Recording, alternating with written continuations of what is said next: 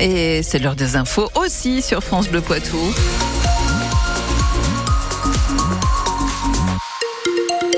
Coup d'œil sur le ciel aujourd'hui, euh, bah, c'est un peu bouché et des pluies euh, vont revenir plutôt en fin de journée et notamment en cours de nuit prochaine. On y revient dans un instant.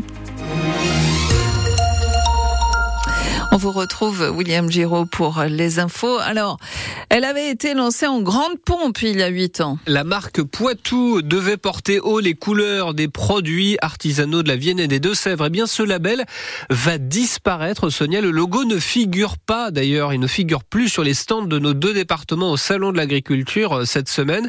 Derrière cette marque, euh, il y avait pourtant près de 200 partenaires, des entreprises et des associations qui se retrouvent désormais le bec dans l'eau, Théo Cobel. Sur le papier, l'idée semblait prometteuse, être plus fort à deux, imprimer une nouvelle marque régionale. À fait louable au début. La réalisation était plus difficile. François Guillon, le patron des bières de Montmorillon. Malheureusement, euh, à la fois les acteurs publics, mais également les producteurs euh, n'ont jamais réussi à s'attacher euh, cette marque et à la faire grandir aux yeux du public. Et je crois que c'est là que ça a pêché. Une marque qui a connu un premier coup d'arrêt lors du Covid. L'absence du salon de l'agriculture cette année-là a beaucoup joué. Le changement des présidents à la tête de la Vienne et des Deux-Sèvres aussi. Coralie Desnoux. Si son graphisme était apprécié, eh bien, il y avait plus une difficulté d'identification. C'est plus compliqué pour notre département et on l'a très bien vu au salon de l'agriculture. Quand on a fait le stand de Sèvres, les gens nous disaient Ah, mais c'est la première fois que les deux Sèvres sont au salon. Alors, seul moins d'intérêt de poursuivre pour Alain Pichon, le président de la Vienne. Comme nous étions deux, quand il y en a un des deux qui arrête, c'était un peu difficile de continuer seul. Mais est-ce qu'il n'y a pas eu aussi peut-être un, un manque de volonté politique? Euh, Sûrement. Il faut aussi se rendre compte de l'évidence. Hein. Cette marque Poitou qui, depuis quelques années, est en sommeil assez profond. Les deux présidents qui n'enterrent pas pour autant cette marque, ils laissent la possibilité aux adhérents de la reprendre, mais cette fois-ci sans les collectivités. Des précisions signées Théo Cobel pour euh, France Bleu Poitou et francebleu.fr. Une enquête ouverte pour tentative d'escroquerie à Poitiers après le passage d'un faux prêtre au sein de la communauté catholique.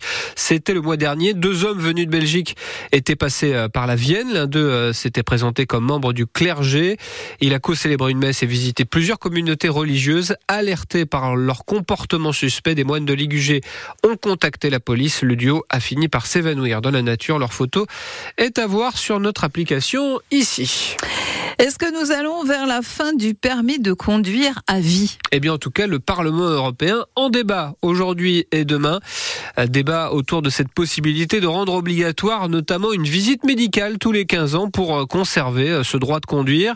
La mesure est portée par l'eurodéputé écologiste Karima Deli qui met en avant les 20 000 morts et 160 000 blessés chaque année sur les routes d'Europe. En France, le texte suscite de vives oppositions de la part des associations d'automobilistes et pourtant les visites médicales sont déjà obligatoires dans bon nombre de pays européens, Julien Morcelli? La France, comme l'Allemagne ou la Belgique, fait presque figure d'exception en n'imposant pas de visite médicale pour conserver le permis de conduire.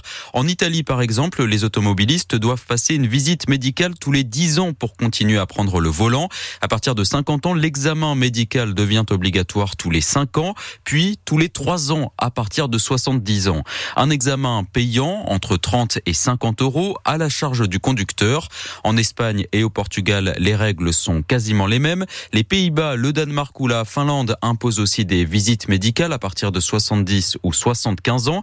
À noter que si la France n'impose pas de visite médicale généralisée, elle reste obligatoire pour les conducteurs qui souffrent de maladies incompatibles avec le fait de conduire ou qui sont victimes d'un AVC ou d'un traumatisme crânien par exemple.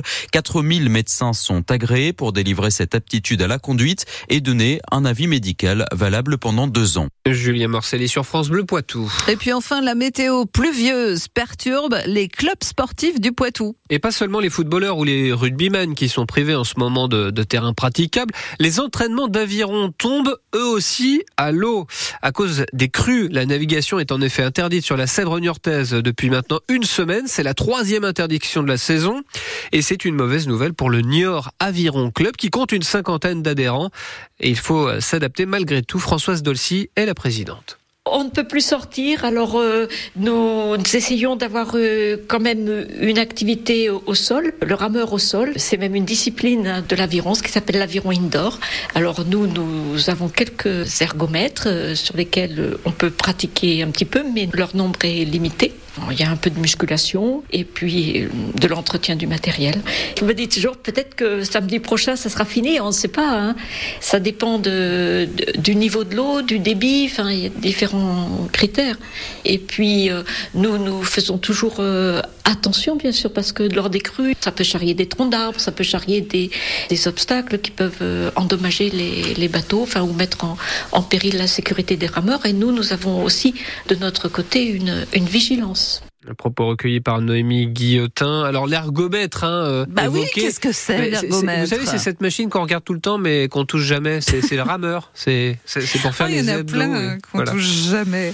Euh, ergomètre, bah, c'est bien. Voilà. Il y a du foot. On termine avec ça ce soir. Euh, coupe de France, coup d'envoi des quarts de finale. Ça commence par un petit choc entre Lyon et Strasbourg. C'est à 20h45.